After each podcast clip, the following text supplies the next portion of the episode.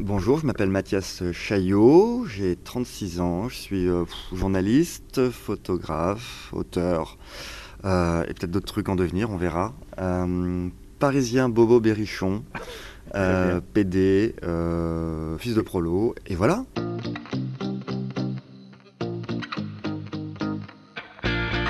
Bonjour à tous et bienvenue dans ce 33e épisode de Ces garçons-là. Cette semaine, vous l'avez compris, je suis très heureux de vous proposer de rencontrer Mathias. De son enfance dans le Cher, un département très rural, au journalisme en France et à l'étranger jusqu'au tout dernier dossier qu'il co-signe dans le dernier numéro de Tétu consacré au chemsex. C'est une très belle histoire que celle de Mathias, humaine très social. Je vous souhaite une très belle rencontre avec Mathias pour ce 33e numéro de ces garçons-là. Bonjour Mathias. Bonjour. Mathias, on va remonter le temps, tu connais le principe. Quel est le plus ancien souvenir que tu aies de toi, jeune, dans ton enfance? Le plus ancien souvenir euh, Je ne sais pas pourquoi l'image qui me vient là, c'est un peu absurde, c'est moi caché sous la plaque de gaz chez mes parents, derrière le petit rideau à carreaux rouge et blanc, euh, dans l'ancienne, ancienne, ancienne cuisine. Je dois avoir 4 ans. Qu'est-ce que je fous là? J'en ai aucune idée. Euh, et avec les jupes de ma mère déjà qui passent, qui passent devant moi. Alors, cette enfance, elle, tu grandis où? J'ai grandi dans le Cher, euh, près, dans un petit lieu dit à côté d'un petit village, à côté de Bourges. Mhm. Euh, donc euh, vraiment petite, petite maison, ancienne ferme, calme et tranquille, vraiment à la campagne, petit collège, petit lycée à Bourges. Puis après j'ai un peu, j'ai un peu bougé, j'ai un peu.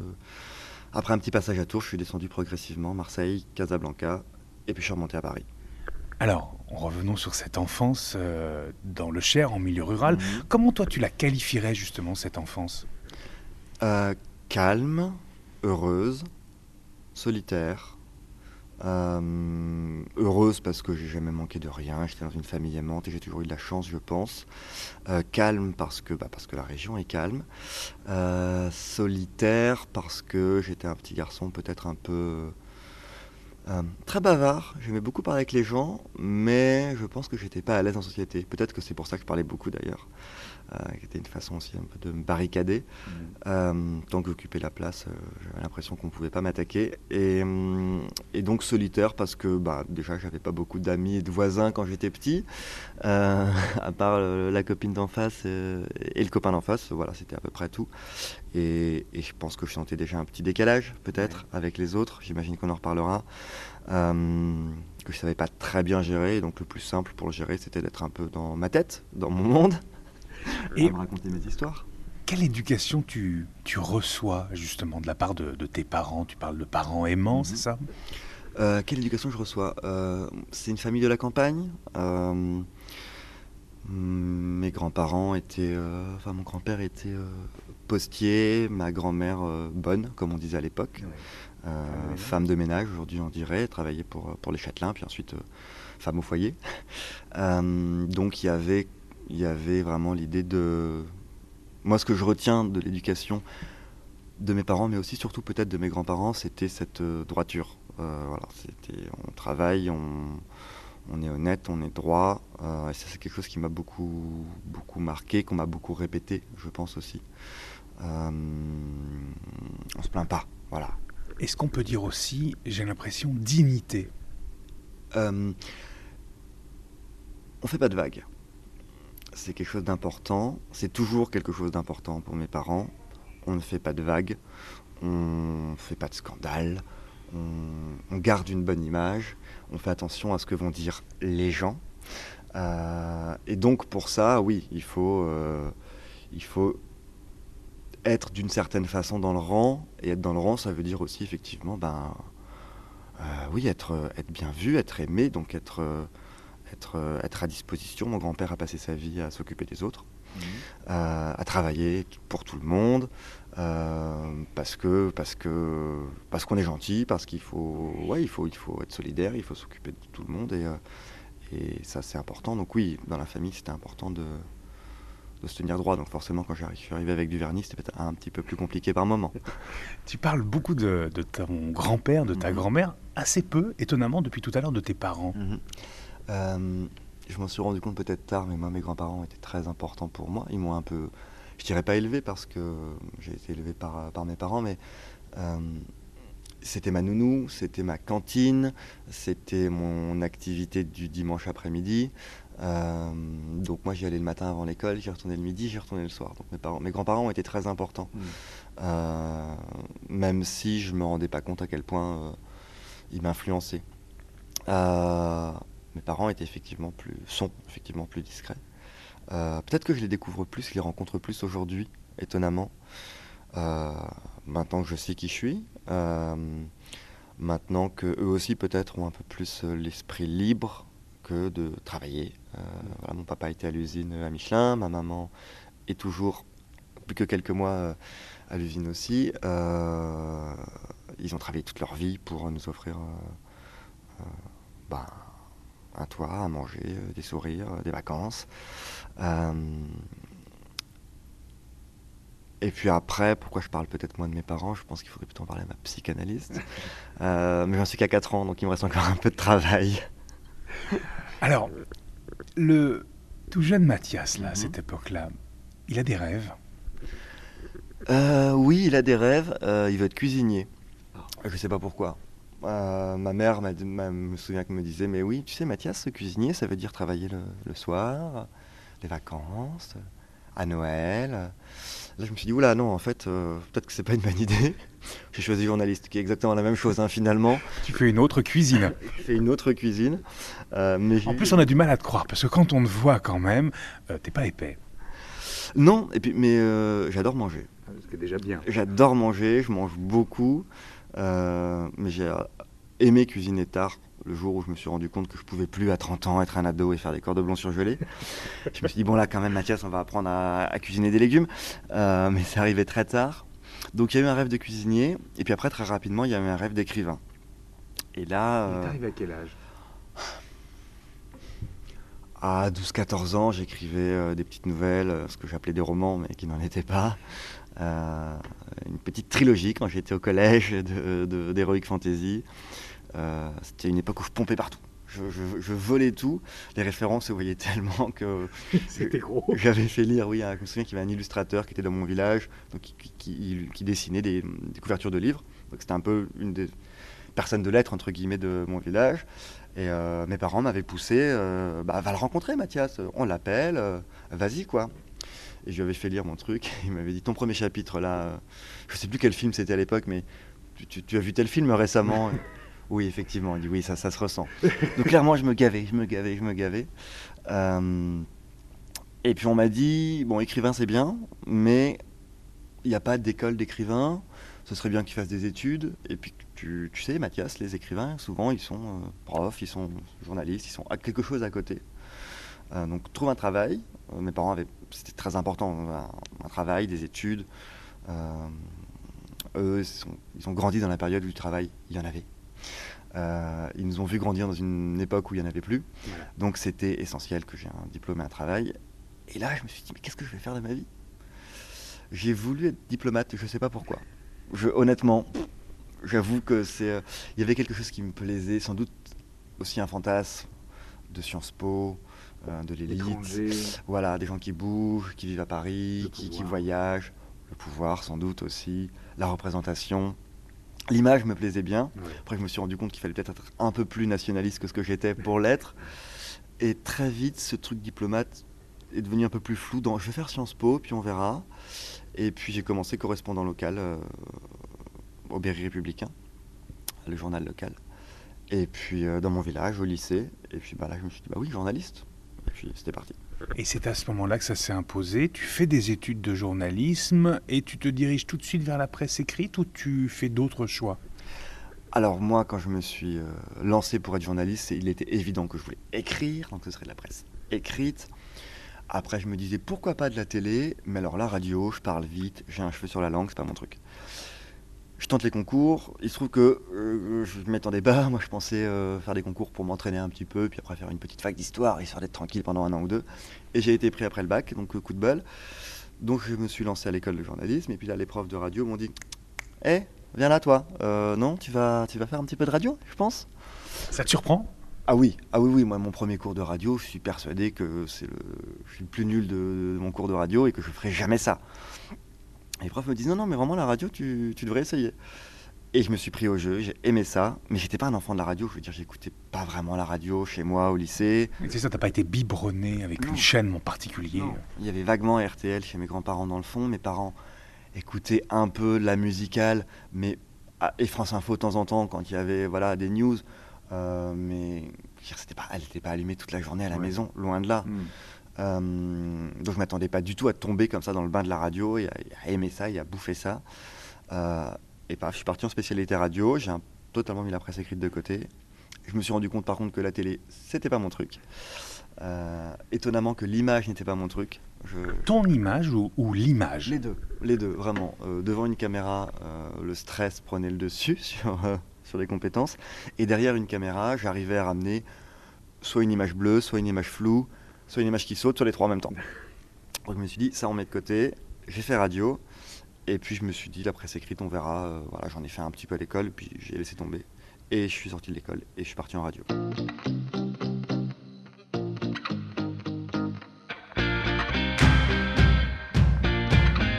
On va revenir sur toi, Mathias. Tout à l'heure, tu as dit il y a quelque chose qui déjà tout jeune était un peu différent. Je ressentais quelque chose.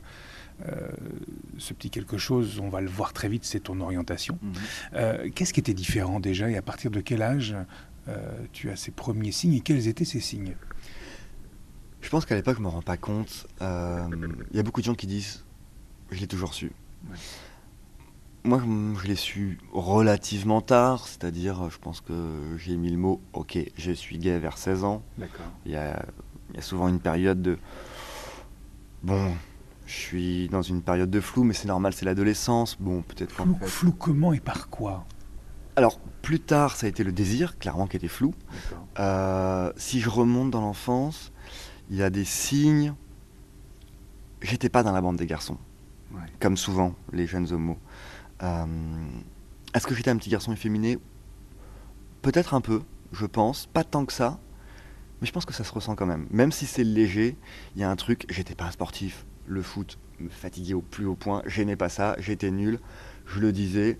Euh, Alors, faisait partie des derniers qu'on choisissait sur le banc. ah oui, clairement, oui, oui, j'étais pas celui qui, qui faisait l'équipe au collège, hein, ça on, on connaît. je- Et cette séquence, elle est extrêmement discriminante et pour beaucoup d'ailleurs. hein, Cette séquence du football et du choix euh, des élèves quand on fait les équipes, pour certains, c'est quelque chose, une vraie épreuve. Je pense qu'on se rend pas compte du traumatisme euh, du, du vestiaire en fait, Ouais. pour un jeune gay. Il y a tout qui se mélange. Il y a, euh, il y a à la fois le sentiment d'être exclu, de ne pas être dans, intégré dans le corps social des hommes. Euh, il y a le désir qui vient se mêler avec tout ça, mais il n'est pas encore net. Euh, il est souvent d'ailleurs refoulé. Donc, tout ça se mélange. On a peur du regard, on a peur du regard des autres sur nous, on a peur de notre propre regard sur les autres. On se dit qu'il peut être vu, qu'il peut nous dénoncer. Euh, dénoncer de quoi On ne sait pas exactement, mais qui va nous dénoncer, qui va faire comprendre trahir. aux autres Trahir. qu'on n'est pas de leur groupe, exactement. Euh, Et on a peut-être aussi la peur euh, des moqueries, la peur justement du jugement des autres. Oui, oui, moi j'avais trouvé une petite astuce, c'est que je me dénigrais avant que les autres le fassent. Euh, L'autodérision fonctionnait assez bien chez moi.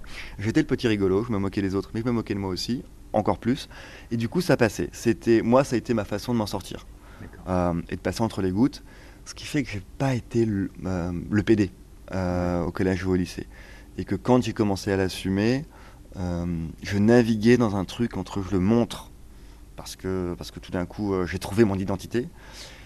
Et en même temps, je le montre pas trop, surtout pas, pour pouvoir rester dans le club des mecs que j'avais réussi à intégrer en tant que satellite finalement. D'accord. Parce que, parce que j'étais sympa. Voilà, j'avais trouvé autre chose. Je faisais des bonnes blagues. Donc, j'étais autour du club des mecs dans le satellite. Mais je sentais bien que quelque chose nous différenciait, effectivement. Il y avait, il y avait une différence. Quoi. Oui, oui, clairement. Elle- Et elle était là. Elle était là depuis. Allez, si je suis honnête, depuis la primaire. Ouais. En primaire, il y a des souvenirs, des images qui me marquent, qui sont celles de. T'es pas exactement un mec comme les autres. C'est quoi ces, sou- ces souvenirs, ces images dès la primaire? C'est quoi? C'est 5, 6, 7 ans? Ouais, j'allais dire 6-8 ans. euh, Déjà, c'est des images Freud parlait beaucoup de sexualité infantile, euh, d'une certaine forme de sexualité infantile, euh, des jeux d'enfants qui peut-être étaient plus ambigus avec les garçons pour moi. Le jeu du docteur était plus ambigu avec les garçons pour moi. Euh, des, des images de mon rapport à la violence, à la bagarre, euh, que certains cherchent, que d'autres fuient. Et moi, j'allais plutôt être de ceux qui fuyaient et qui ensuite allaient réconforter ceux qui avaient subi la violence avec les filles. Euh, des images, je le raconte, euh, voilà, je suis sur un, projet de livre en ce moment et je, le raconte à un moment dans le livre, quand on joue à en, en avec les garçons euh, dans les toilettes de l'école. j'ai un peu le sentiment, avec du recul, alors peut-être qu'ensuite c'est des projections qu'on se reconstruit, je sais pas, mais que le jeu était, eux, d'éviter le gay, et que moi j'étais le gay dans l'histoire, que j'étais celui qui allait au contact. Tout ça est évidemment très flou, j'ai 6 ou 8 ans, euh, le contact, euh, on a nos suites DDP et nos, voilà, et nos pantalons Fido euh, on n'est pas en train de faire du sexe, on joue, et on se marre. Mais je pense qu'ils jouent déjà leur rôle d'hétéro et que je joue déjà mon rôle de gay là-dedans. Quel est le premier contact que, dont tu te souviens avec justement la sexualité? Je pense que c'est avec un voisin. Euh, qu'on n'est pas vraiment en âge de faire de la sexualité, mais qu'on est en âge de savoir que ça existe. C'est quoi, c'est 10 ans euh, Ouais, j'allais dire 12 ans peut-être. Euh, jeune ado. et qui a une tentative de jeu qui dérape vite et qui... Est-ce que c'est est-ce que c'est de l'expérience? Est-ce que c'est déjà une présexualité? Euh, Est-ce qu'on fait avec ce qu'on a sous la main? Parce que c'est plus simple de faire un jeu entre garçons que d'aller draguer une fille et d'aller jusqu'à ce rapport-là à 12 ou 14 ans. Je sais pas. Euh, mais c'est du rapport génital. C'est du rapport sexuel d'une certaine façon. Euh, même avec des sexes d'ados, de jeunes ados. je pense que ça c'est le premier rapport sexuel, entre, enfin rapport sexuel, pense pas qu'il se passe grand chose, mais voilà. Et avant, il y a effectivement un jeu de on joue au docteur, où là, on est sur des jeux d'enfants, et c'est plus de l'observation, mais c'est deux garçons qui se regardent euh, nus. Et déjà là, tu as senti qu'il y avait quelque chose. Mais comment s'est pris euh, tout ça autour de toi? Est-ce que tu commences à en parler? Est-ce que tu le gardes pour toi? Est-ce que tu te poses des questions ou pas du tout? Ah ben, euh, Rien n'est pris autour de moi, puisque personne ne sait, pas même moi, jusqu'à mes 17 ans, je pense. Euh, en fait, des gays, moi, dans mon village, j'en connais pas. Euh, mes parents n'en connaissent pas. On, ils n'ont pas d'amis gays.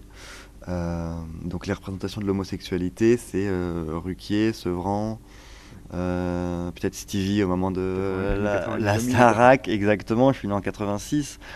Donc, donc ça n'existe pas vraiment en fait. Mm. C'est quelque chose qui se passe ailleurs, qui se passe à la ville, qui se passe dans certains milieux, peut-être certains milieux qui m'attirent. Euh, que je voudrais bien rejoindre, peut-être pour ça, parce que j'ai l'impression que là-bas on peut, euh, et, pas, et pas dans mon village, puisqu'il n'y en a pas, la preuve. Et puis même au collège, personne n'est gay, et au lycée, euh, c'est là où ça commence à, à, se cristalliser et à se voir. Il y a un gay, je me souviens très bien, il y a un gay, assumé avec une grande mèche à la Brian Molko, un peu hautain, avec ses copines et tout. Et il m'attire et il me fait peur. Il m'attire parce que j'ai l'impression que il l'assume et ça y est et qu'il faudra que je le fasse aussi un jour. Et il me fait peur parce que c'est celui que les gens appellent le gay quand on dit pas le PD. Euh, et donc moi, euh, je suis autour de ça. Je participe pas trop. J'ai eu de la chance d'avoir d'avoir trouvé un groupe qui était pas d'une grande violence homophobe. Euh, mais même si ces gens ont l'air détendus sur le sujet, moi je me sentais pas de le dire. Et puis un jour à 17 ans, quand j'ai enfin réussi à, faire mon coming in, c'est-à-dire euh, à, le dire à moi-même. Euh, je me suis dit, bah, il va falloir le dire à quelques amis. J'avais un petit groupe d'amis. Euh, il y avait un mec, Bertrand, et une fille, Aurélie, avec, de qui j'étais très proche. Aurélie, c'était plus simple parce que c'était une fille. donc j'ai commencé à le dire à elle. Évidemment, je pense que le soir même, Bertrand le savait. mais c'était beaucoup plus dur parce que c'était un homme. Et ça voulait dire beaucoup. Dire à un homme, j'étais persuadé que le regard de l'homme, son regard, son regard exactement, serait beaucoup plus, beaucoup plus dur, même si lui disait qu'il s'en foutait, qu'il y avait une forme de trahison du camp de la masculinité dans l'homosexualité. Et dans l'homophobie, aujourd'hui, c'est ça. Il y a, je pense, dans l'homophobie, souvent le sentiment qu'un gay, il y a beaucoup de choses qui se mêlent, mais qu'un gay, en, notamment en étant pénétré, parce qu'on va faire des raccourcis assez facilement, qui dit gay dit pénétré, qui dit pénétré dit féminin, qui dit féminin dit faiblesse dans notre société, dans le regard actuel que la société porte sur le genre. Euh, et donc, qui dit faiblesse dit trahison justement de la puissance du rôle masculin. Et donc, était persuadé que je serais vu comme une forme de traître, de faible. Euh, un traître du camp des hommes. Et je pense qu'il y, a beaucoup de ça dans l'homophobie. On sent que les gens ont peur tout d'un coup de perdre leur position parce que des hommes acceptent d'autres formes de sexualité. Euh, et quand j'ai fini par le dire à Bertrand, il m'a juste répondu euh, Ah, c'est pour ça que t'es casse-couille depuis six mois, en fait C'est juste ça Ah, attends, tu nous as fait chier, là, jamais, nanana. Bon, bah, il y a un vrai problème ou pas? Bon, bah, il n'y a pas de problème, alors on est d'accord. Euh, et là, je me suis dit Ah, en fait, les gens peuvent l'accepter. Euh, et je me suis rendu compte d'ailleurs que c'était la même chose. Peut-être pour mes parents, quand j'ai fini par leur dire à eux, plutôt quand ils ont fini par le découvrir. Comment ça s'est passé? Ça s'est passé, déjà. Euh, moi, j'avais organisé euh, tout, tout, mon, tout mon plan euh, le jour de mes 18 ans. Euh, j'allais le dire, parce que je serais un majeur. Il y avait quelque chose au fond de moi qui voulait pas y croire, mais qui me disait même si je me fais, même si mes parents sont pas d'accord, je suis grand, je suis majeur, je peux faire ce que je veux. Et une semaine avant ce jour-là, j'ai 17 ans et 360 jours. C'est le printemps de Bourges, qui est un peu le festival, le grand festival de musique de mon coin, qui est un peu notre sortie annuelle avec les potes on a 17 ans, on boit des bières, on, est des rebelles. Et euh, j'ai un coup de téléphone de mes parents qui me disent on vient te chercher. Et là je me dis c'est louche. Enfin, moi j'avais prévu de dormir chez une copine, je sens que la, voix est un petit peu sèche. Mes parents arrivent en voiture une demi-heure plus tard, les deux parents dans la voiture. Et je dis à mes potes c'est bon. Je sais pas pourquoi. Il y a un truc. Ils le savent. C'est pas il y a un truc, c'est ça. Ils savent que je suis gay. C'était évident dans ma tête. Peut-être que j'avais commencé à laisser des, des petits signes que j'attendais qu'ils découvrent. Euh, et je me suis dit, bon, bah forcément, ils l'ont découvert. C'est exactement ce qui s'est passé, mais alors, c'est la Quel signe? Euh, bah, Je pense que à 16 ans, je cachais mon magazine têtu euh, sous le matelas, à 17, dans le tiroir. Ouvert, enfin, pas fermé à clé. Donc, la possibilité de. Voilà. Et puis, et puis un jour, ma mère parle avec une copine du cannabis. Et cette copine lui dit mon film fume du cannabis. Si ça se trouve, on ne sait pas ce que font nos enfants. Et ma mère se dit ça se trouve, mon, fils aussi euh, prend de la drogue. Euh, et elle va regarder. Et surprise, il n'y avait pas de joint dans le tiroir, mais il y avait un magazine têtu.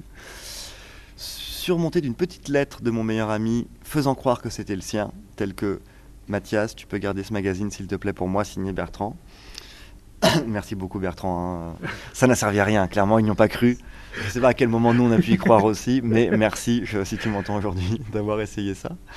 Euh, Tous les stratagèmes y étaient. Hein. Ouais. Euh, et donc, non, ça n'a pas suffi.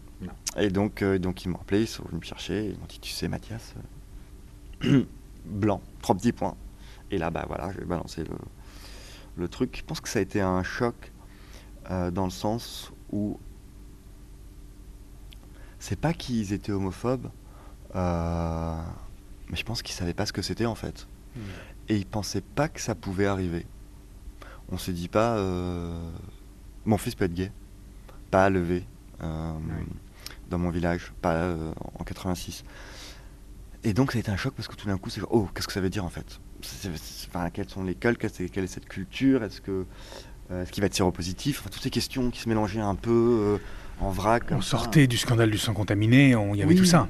Oui, oui, et puis euh, les représentations euh, à la télé des gays, c'était la Pride sur TF1. Euh, et pas forcément toute l'image de la Pride. Hein. Juste les plumes. Juste les plumes. Et j'adore les plumes. Attention. Vive les plumes à la Pride et partout. mais c'était peut-être un peu réducteur pour montrer la, la, diversité de ce que peut être et la complexité de ce que peut être une orientation sexuelle et de ce que ça va impliquer dans une vie plus tard. Mm. Parce que c'est pas juste euh, une sexualité, un choix amoureux, je pense que ça a des, conséquences beaucoup plus grandes sur, sur tous les aspects de notre vie en fait. Euh, et puis ensuite c'est passé, il y a eu euh, six mois un petit peu de plus de gêne en fait. Comment mes parents sont très pudiques. C'est quelque chose qui m'ont. C'est drôle parce qu'aujourd'hui je suis naturiste, on va en parler, mais euh, il n'y a pas d'effusion. Mes parents, ils voient un couple de gars qui s'embrassent, ils vont être gênés. Mais ils voient un couple d'hétéros qui s'embrassent un peu goulûment, ils vont être gênés aussi. Euh, voilà, on est pudique, on fait pas de vagues, on, ça fait partie de la vie privée, de l'intimité.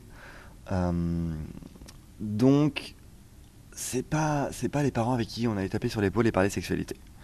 Il y en avait les conversations importantes parce qu'ils ont toujours été euh, parce que c'était important qu'on aille bien, donc on va parler, euh, tu sais que tu mets la capote, euh, s'il y avait été une fille, on aurait parlé de la pilule, mais ça, ça, s'arrêtait là, après, parler avec les copains. donc il y a eu six mois de gêne où ils ne savaient pas trop...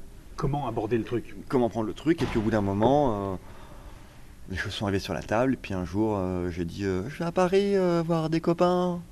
Puis deux semaines après, je suis retourné à Paris voir des copains. Puis au bout de deux mois, j'ai dit bon, en fait, les copains, euh, ils s'appellent Fred. et, euh, et, puis voilà. Et puis après, c'est passé. Et puis, puis après, Fred était invité à Noël. Et, euh, et aujourd'hui, mes parents invitent mon, compagnon à Noël quand, quand, quand je viens. et, c'est très chouette, quoi. Mais grandir, se découvrir gay à la campagne, mm-hmm. est-ce que c'est plus difficile maintenant que toi tu es parisien, donc tu vis, euh, tu vis la plupart de ton temps à Paris. Est-ce que tu as le sentiment que c'est plus difficile à la campagne, et que ça l'était peut-être aussi avant, il y a mm. une vingtaine d'années, euh, que dans une grande ville euh, Et qu'est-ce que tu dirais à quelqu'un qui, qui se pose la question, qui ressent quelque chose et qui tombe sur ton témoignage là, qui se dit mm. je, ressens presque la même chose. Je, je moi aussi, je me pose ces questions-là.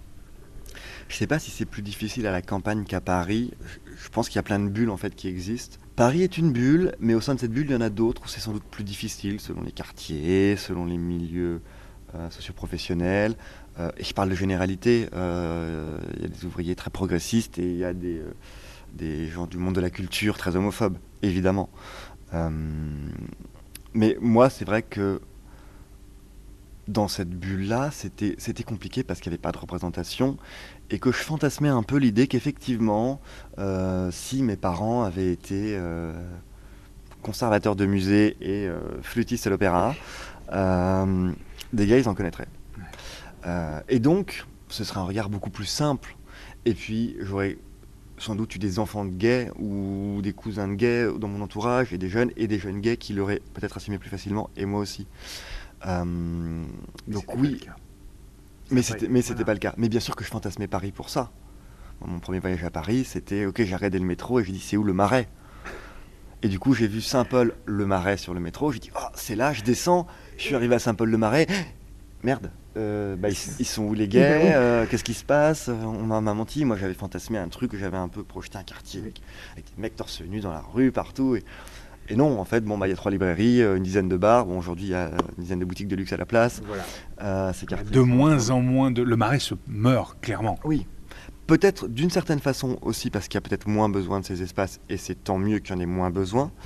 Euh, et puis ensuite, il y a la rencontre, enfin, il y, a la virtualité qui a aussi beaucoup remplacé ces espaces de socialisation.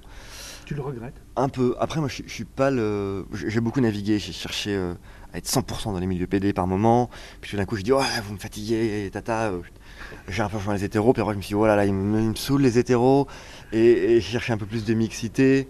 Et euh, je pense qu'ils sont nécessaires. Je pense qu'ils sont nécessaires. Ne serait-ce que pour ce jeune gay, justement. Juste pour un moment, pour arriver quelque part et dire, ah, en fait, il y en a d'autres. Et euh, je suis pas tout seul. Euh, il y a des gens comme moi. on a besoin de nos pères PAIR. Parce que justement, cette absence de modèle, à un moment, on a besoin de se poser avec un PD qui a 10, 20, 30 ans de plus que nous, qui va nous dire hey, ça va aller, t'inquiète pas. Ouais. Euh, là, je sais que c'est compliqué. Euh, mais on l'a tous euh, vécu, ça. Ouais, oui, oui. Et c'est pour ça qu'il y a ce rapport intergénérationnel qui est peut-être un peu différent aussi chez les gays, parce que on a besoin d'avoir les gays aussi qu'on a encore plus chié avant nous. Et là, je vois effectivement parler de bulles. c'est plus simple à peut-être à Paris qu'à la campagne. Je pense qu'il y en a qui en chient, vraiment, là, des gamins de 15 ans, beaucoup, encore aujourd'hui. À la campagne ou à Paris? Partout. Partout. Parce que, euh, parce que les parents homophobes, parce que des amis homophobes, et qu'à un moment. Euh, Pourtant, tu sens pas que c'est, ça commence à être peut-être plus accepté, mieux, mieux compris. Je vais juste dire accepté. Hein. Je pense qu'il y en a qui en chient, Mais à côté de ça, il y a, ça a tellement évolué en 10 ans. Alors, il y a aussi une partie qui se crispe sur ces positions plus réactionnaires, en, réaction. Euh, mais les jeunes qu'on voit aujourd'hui, et je le vois même autour de moi, et même à la campagne, même dans mon cher natal, euh, ils s'en foutent en fait de ton orientation. Et ils s'en foutent même de ton genre. En fait, tu veux être bi, tu veux être pan, euh, tu veux être elle, alors que tu as des... Il ou elle. Ou... alors que tu as des poils de barbe, ok, et eh ben c'est cool. Et ça, ça c'est je trouve ça vraiment extraordinaire. Parce que même si, même si tous ces gens testent et au final seront hétéros, vont s'installer tranquillement, etc., ils ont cette ouverture d'esprit en mode en fait, tu fais ce que tu veux. Essaye. Et je pense que presque dans certains milieux aujourd'hui, eh, c'est un peu ringard de ne pas avoir essayé avec une personne du même sexe. Juste essayer. Au final, tu seras hétéro et c'est cool, mais genre, tu seras pas bête et tu seras, tu seras pas le réac en fait. Euh, et, ça, je le sens. Ça, ça bouge. Et on le voit d'ailleurs dans les, dans, les, dans les chiffres. Euh, au final, à 40 ans, il y a la même proportion de personnes qui se définissent hétérosexuelles. Euh, enfin, qui se définissent gays, pardon. Mais la proportion de personnes qui, qui, ne se définit pas strictement hétérosexuelle, elle explose. c'est juste, oui, je suis plutôt hétéro. Mais, je ne ne serait-ce que je ne m'interdis pas de tomber amoureux, d'avoir une envie. Même si ça n'arrivera jamais le fait de se dire, non, bah, où serait le problème? Ça, c'est beaucoup plus courant. Et ça, c'est chouette. Ça fait du bien. Et je le vois même, même chez les enfants, j'ai l'impression. Ma belle-sœur est, institutrice. Et, euh, ma belle-sœur est institutrice. Et elle va aller samedi voir un spectacle euh, à Bourges, euh, d'un petit festival pour enfants. Et dans ce festival pour enfants, il y a les contes à paillettes. Et les contes à paillettes, c'est un hasard, mais c'est notamment mon ex, qui est drag queen, et c'est des drags qui viennent raconter des histoires de, petites filles qui ont deux mamans. Voilà. Et il y en a une, elle a une chemise à carreaux, elle fait du vélo. Et il est où le problème? Et, euh, et mon frère emmène ses enfants en disant on va leur ouvrir un peu l'esprit. Et, et, c'est très bien. Et ça arrive à Bourges, euh, dans le Cher. et ils sont partout. Voilà, il y a plein d'événements comme ça partout en France, dans les petites villes. Alors tout le monde n'y va pas, mais aujourd'hui c'est plus classique d'emmener euh, d'emmener les enfants euh, voir ça. Et d'ailleurs, euh, donc Tata Foxy, c'est le nom de, cette, drague, me racontait que souvent, les... quand même, ce qui les intrigue, c'est t'es un, un monsieur ou t'es une madame. Et il répond oui. Enfin, elle répond oui. Je suis un monsieur ou une madame, tout à fait, oui, oui. Et après, les gamins, ils s'en foutent. Bah ouais, d'accord. C'est un monsieur ou une madame, ça dépend. Et voilà.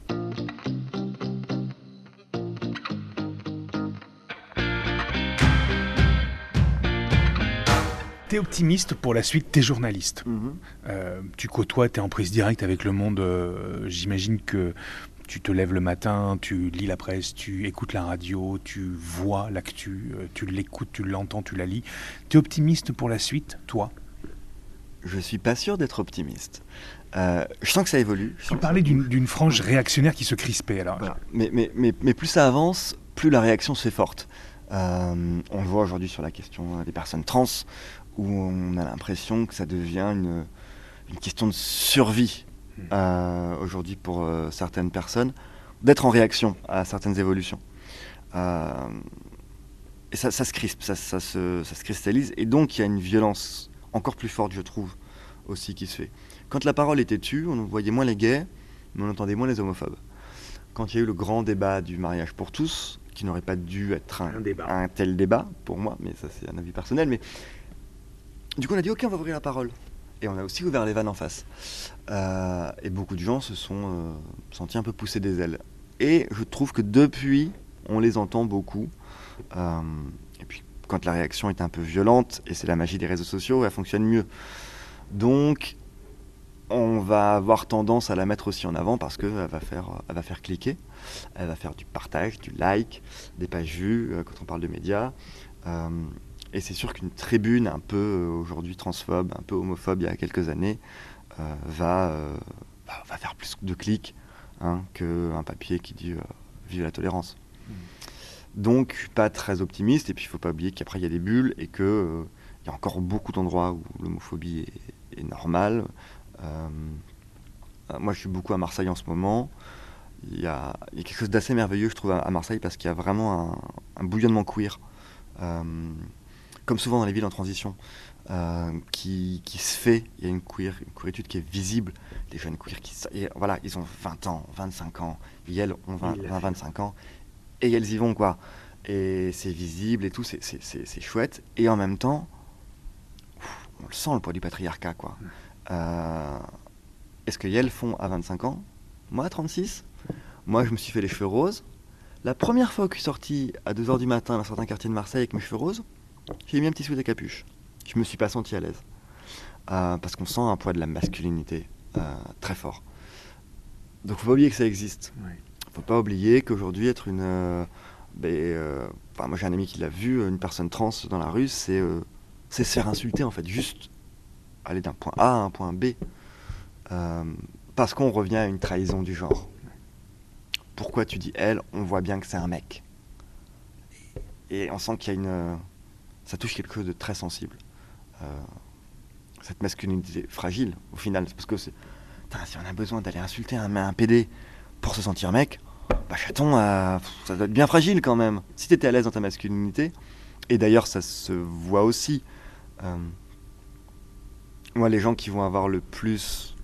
qui vont pas avoir peur de mettre la main autour de la taille parce qu'ils sont hétéros, c'est les mecs qui sont les plus tranquilles avec leur sexualité. Et qui sont vraiment hétéros en fait. Et que du coup, non, il n'y a pas d'ambiguïté, ils n'ont pas peur. Alors que si t'as quelque chose qui n'est pas tout à fait réglé avec toi-même, la réaction peut être la violence. Euh, Il y avait une étude euh, qui est assez ancienne maintenant, qui mériterait peut-être d'être reproduite, mais euh, où ils avaient, ils avaient, ils avaient mis, alors comment ça s'appelle, un pénissographe, je sais plus, qui est un petit appareil en fait qui calcule exactement euh, le volume d'afflux sanguin dans le pénis. Donc, pour voir le désir en temps réel. Et ensuite, on leur a fait passer un questionnaire sur leur réaction par rapport à l'homosexualité. On a classé les gens en deux groupes, plutôt tolérants sur la question de l'homosexualité et plutôt homophobes. Et on leur a projeté des images gays, hétéros, euh, et on a mesuré leur réaction. Bah, il se trouve que les mecs hétérosexuels, plutôt OK avec les questions homo, avaient beaucoup moins de réactions euh, quand ils se retrouvaient face à deux hommes qui s'embrassent que les mecs qui avaient des réactions homophobes.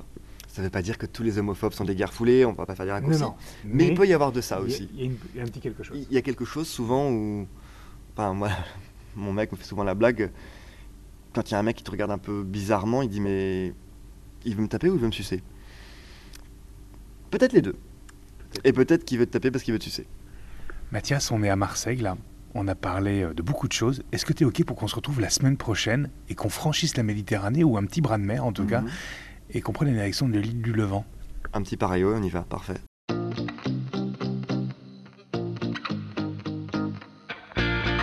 Voilà, alors vous l'avez compris, on va retrouver Mathias la semaine prochaine à l'occasion de la sortie de son fanzine Les garçons du Levant.